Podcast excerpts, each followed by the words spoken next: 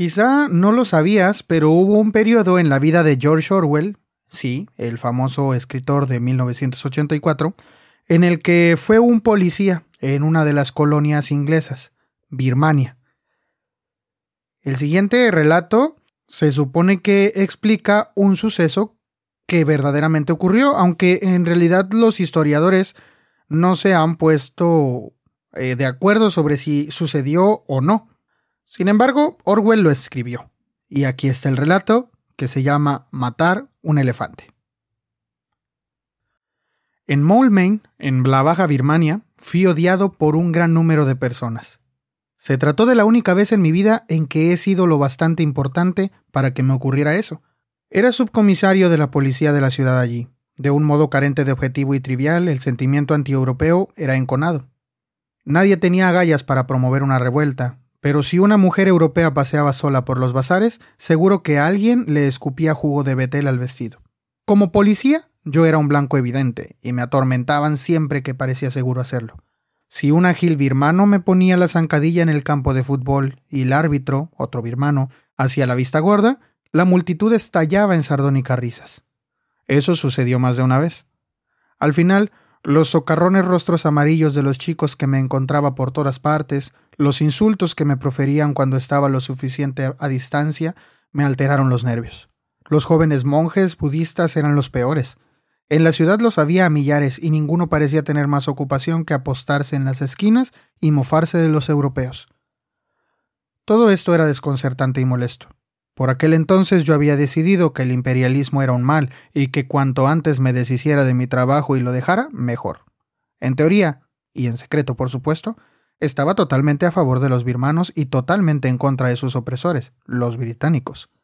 En cuanto al trabajo que desempeñaba, lo odiaba con mayor encono del que tal vez logré expresar. En una ocupación como esa se presencia de cerca el trabajo sucio del imperio.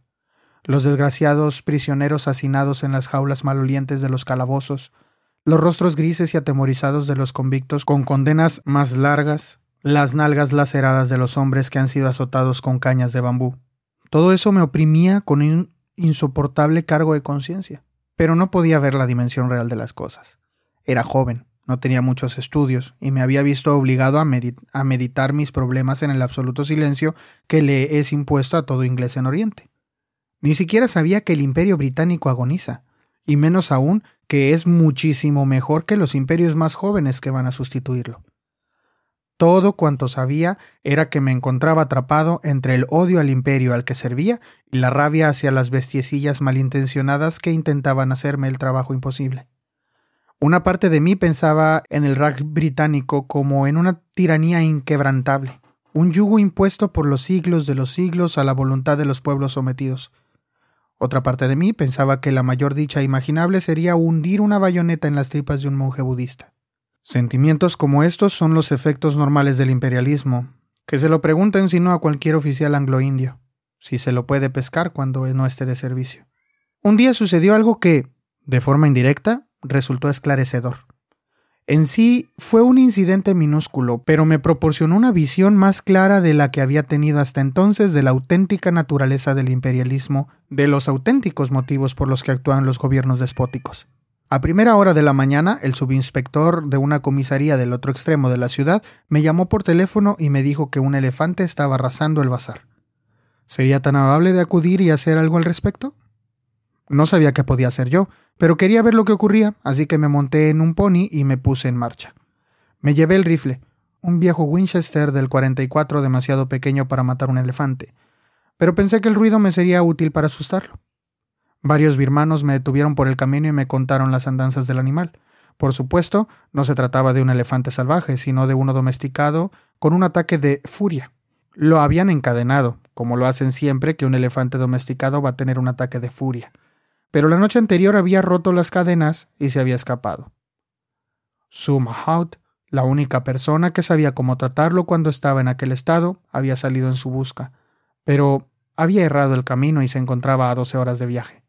Por la mañana, el elefante había irrumpido de pronto en la ciudad. La población birmana no tenía armas y se veía bastante indefensa ante el animal. Ya había destrozado la choza de bambú de alguien y había matado una vaca, asaltado varios puestos de fruta y devorado la mercancía. También se había encontrado con el furgón municipal de la basura y nada más bajar el conductor de un salto y poner pies en polvorosa, había volcado el vehículo y arremetido violentamente contra él. El subinspector birmano y algunos agentes de policía indios me estaban esperando en el barrio en el que había sido visto el elefante. Se trataba de un barrio muy pobre, un laberinto de sórdidas chozas de bambú con tejados de palma que se extendían sobre la escarpada ladera de la colina. Recuerdo que era una mañana nublada, bochornosa, al principio de la estación de las lluvias. Empezamos a interrogar a la gente acerca de qué dirección había tomado el elefante y, como de costumbre, no logramos obtener ninguna información concreta. Eso es lo que ocurre en Oriente, sin excepción. Una historia siempre parece estar clara a cierta distancia, pero cuando más te acercas al lugar de los hechos, más confusa se vuelve. Algunas personas decían que el elefante se había ido en una dirección, otras afirmaban que había tomado una dirección distinta, otras manifestaban no haber oído hablar siquiera de ningún elefante. A punto estaba de creer que toda la historia no era más que una sarta de mentiras cuando oímos unos gritos no muy lejos de allí fue un berrido agudo y horrorizado de Fuera de ahí, niño. Fuera de ahí enseguida. Y una vieja con una vara en la mano apareció detrás de una choza, espantando con violencia un montón de niños desnudos. La seguían algunas mujeres más haciendo chascar la lengua y dando voces. Era evidente que habían visto algo que los niños no deberían haber visto. Rodeé la choza y vi el cadáver de un hombre que yacía extendido sobre el fango. Era un indio. Un culí drávida negro medio desnudo. No podía llevar muerto muchos minutos. La gente decía que de repente, al doblar la esquina de la choza, el elefante se había abalanzado sobre él, lo había agarrado con la trompa, le había puesto la pata sobre la espalda y lo había enterrado en el suelo. Era la estación de las lluvias. El terreno estaba blando y su cara había dibujado una zanja de dos palmos de hondo y un par de metros de largo. Estaba boca abajo con los brazos en cruz y la cabeza bruscamente torcida hacia un lado. Tenía el rostro cubierto de fango, los ojos desorbitados, los dientes a la vista y apretados en una mueca de insoportable tormento. Por cierto, que nadie me diga jamás que los muertos tienen una expresión apacible. La mayoría de cadáveres que he visto tienen un aspecto infernal. La fricción de la pata de la enorme bestia le había arrancado la piel de la espalda con la misma pulcritud con que se desuella un conejo. En cuanto vi al muerto, mandé una ordenanza a la casa cercana de un amigo en busca de un rifle para elefantes. Ya había enviado de vuelta el pony, porque no quería que enloqueciera de miedo y me tirara al suelo si olía el animal. El ordenanza regresó al cabo de unos minutos con un rifle y cinco cartuchos. Mientras tanto, habían llegado algunos birmanos y nos habían dicho que el elefante se encontraba en los arrozales de más abajo, a solo unos cientos de metros. Al emprender la marcha, casi toda la población del barrio salió de sus casas y me siguió en tropel habían visto el rifle y exclamaban emocionados que iba a matar el elefante. No habían mostrado mucho interés en el animal cuando se limitaba a arrasar sus hogares, pero era diferente ahora que lo iban a matar. Para ellos se trataba de un momento de diversión, igual que lo habría sido para un público inglés. Además, querían la carne. Aquello me hizo sentir un poco incómodo. No tenía intención de matarlo, tan solo había ordenado que trajeran el rifle para defenderme en caso de necesidad y siempre resulta enojoso que te siga una multitud. Me dirigí colina abajo, con apariencia y sensación de idiota, el rifle echado al hombro y un creciente ejército de personas empujándose tras de mí. Una vez abajo, cuando las chozas quedaban atrás, había un camino de grava y, más allá, una lodosa extensión de arrozales de casi un kilómetro de ancho, aún sin arar, pero empapada por las primeras lluvias y salpicada de malas hierbas. El elefante estaba a unos ocho metros del camino, dándonos el flanco izquierdo. No le hizo ningún caso a la multitud que se acercaba. Arrancaba manojos de hierba, los golpeaba contra las rodillas para limpiarlos y luego se los llevaba a la boca. Me había detenido en el camino. En cuanto vi el elefante tuve la absurda certeza de que no debía matarlo. Matar un elefante útil para el trabajo es algo serio. Es comparable a destruir una máquina enorme y cara. Claro está que no debe hacerse si hay forma de evitarlo. Además, a aquella distancia, comiendo apaciblemente, el elefante no parecía más peligroso que una vaca. Pensé entonces, y pienso ahora, que el ataque de furia ya se le había pasado, en cuyo caso se limitaría a vagar de forma inofensiva hasta que regresara el Mahout y lo capturara. Es más, no tenía la menor intención de dispararle. Decidí que lo observaría durante un rato para asegurarme de que no volvía a enloquecer y luego me iría a casa. Sin embargo, en aquel momento miré alrededor a la multitud que me había seguido. Era un grupo numeroso de al menos unas dos mil personas y crecía a cada minuto. Bloqueaba un largo tramo del camino en ambas direcciones. Contemplé ese mar de rostros amarillos sobre los ropajes chillones, semblantes felices y exaltados por ese instante de diversión, convencidos de que iba a matar al elefante. Me miraban como habrían mirado a un prestidigitador a punto de realizar un truco. Yo no les gustaba, pero con el rifle mágico entre las manos valía la pena mirarme por un momento. Y de repente me di cuenta de que al final tendría que matarlo. La gente esperaba que lo hiciera, y debía hacerlo. Sentí sus dos mil voluntades empujándome a actuar de modo irresistible, y fue en ese instante, estando allí con el rifle en las manos, cuando comprendí por primera vez la vacuidad, la futilidad del dominio del hombre blanco en Oriente. Ahí estaba yo, el hombre blanco con su rifle ante la multitud nativa desarmada, el presunto protagonista de la obra, pero, en realidad, no era más que una absurda marioneta manipulada por la voluntad de aquellos rostros amarillos que tenía detrás. Entendí en ese momento que, cuando el hombre blanco se vuelve un tirano, es su propia libertad la que destruye. Se convierte en una especie de monigote hueco y afectado, la figura estereotipada de un sahib, porque es condición de su gobierno pasar la vida intentando impresionar a los nativos, y por eso, en cualquier crisis, debe hacer lo que los nativos esperan de él. Se pone una máscara y su rostro acaba por adaptarse a ella. Tenía que matar el elefante. Me había comprometido a hacerlo cuando mandé buscar el rifle. Un sahib debe actuar como tal. Debe parecer resuelto, saber lo que piensa y tomar decisiones. Haber recorrido todo ese camino, rifle en mano, con dos mil personas desfilando tras de mí y alejarme luego sin más, sin haber hecho nada? No, eso era imposible. La multitud se reiría de mí, y toda mi vida la vida de todo hombre blanco en Oriente era una larga lucha para evitar que se rieran de uno. Sin embargo, no quería matar al elefante. Lo contemplé mientras golpeaba un manojo de hierba contra las rodillas, con ese aire de abuela ensimismada que tienen los elefantes. Me parecía que matarlo sería un asesinato. A mi edad no tenía ningún reparo en matar animales, pero nunca había disparado contra un elefante ni habría tenido nunca ganas de hacerlo. No sé por qué siempre parece peor matar un animal grande. Además, había que tener en cuenta a su dueño. Vivo, el elefante valía por lo menos 100 libras. Muerto, solo valdría lo que dieran por sus colmillos, quizá 5 libras, pero debía actuar con rapidez. Me dirigí hacia unos birmanos que parecían tener cierta experiencia y que ya estaban allí cuando llegamos y les pregunté cómo se había comportado el elefante. Todos respondieron lo mismo. No te hacía ningún caso si lo dejabas en paz, pero podía atacar si te acercabas demasiado. Tenía perfectamente claro lo que debía hacer. Debía acercarme, digamos, a unos 25 metros del elefante para poner a prueba su comportamiento. Si atacaba, podía disparar. Si no me prestaba atención, resultaría seguro dejarlo tranquilo hasta que regresara el Mahound. Sin embargo, también sabía que no iba a ser tal cosa. No era bueno con el rifle y el suelo era un fango blando en el que te hundías a cada paso. Si el elefante atacaba y erraba el tiro, tendría más o menos las mismas posibilidades que un sapo bajo una pisadora. Pero ni siquiera entonces pensaba especialmente en mi pellejo, solo en los atentos rostros amarillos que tenía detrás.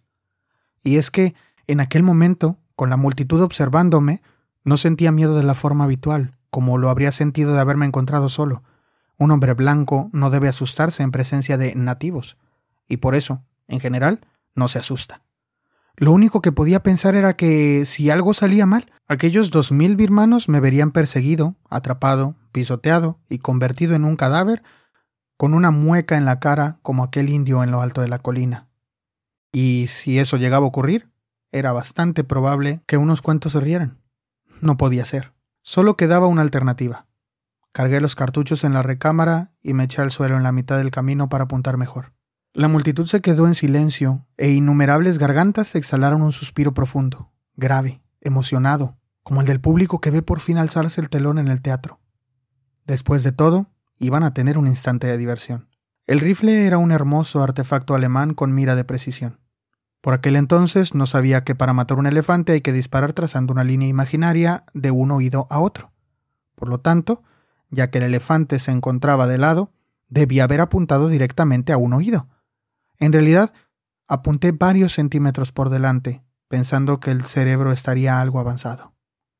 Cuando apreté el gatillo, no oí la detonación ni sentí el culatazo. Eso nunca sucede si el disparo da en el blanco. Pero sí escuché el infernal rugido de júbilo que se alzó de la multitud. En aquel instante, en un lapso de tiempo demasiado breve, habría cabido pensar, incluso para que la bala llegara a su destino, un cambio misterioso y terrible le sobrevino al elefante. No se movió, ni cayó, pero se alteraron todas las líneas de su cuerpo.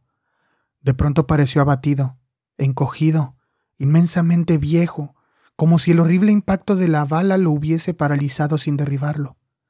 Al final, después de un rato que pareció larguísimo, me atrevería a decir que pudieron haber sido cinco segundos, le fallaron las rodillas y cayó con flacidez. Babeaba. Una enorme senilidad pareció apoderarse de él. Podría haberse imaginado que tenía miles de años. Volví a dispararle en el mismo lugar. Al segundo impacto no se desplomó, sino que se puso en pie con desesperada lentitud y se mantuvo débilmente erguido, con las patas temblorosas y la cabeza gacha. Realicé un tercer disparo. Ese fue el que acabó con él. Pudo verse cómo la agonía le sacudía todo el cuerpo y le arrebataba las últimas fuerzas de las patas. Al caer, no obstante, Pareció por un momento que se levantaba, ya que mientras las patas traseras se doblegaban bajo su peso, se erguió igual que una gran roca al despeñarse, con la trompa apuntando hacia el cielo como un árbol. Barritó por primera y única vez, y entonces se vino abajo, con el vientre hacia mí, y produjo un estrépito que pareció sacudir el suelo incluso donde yo estaba tumbado.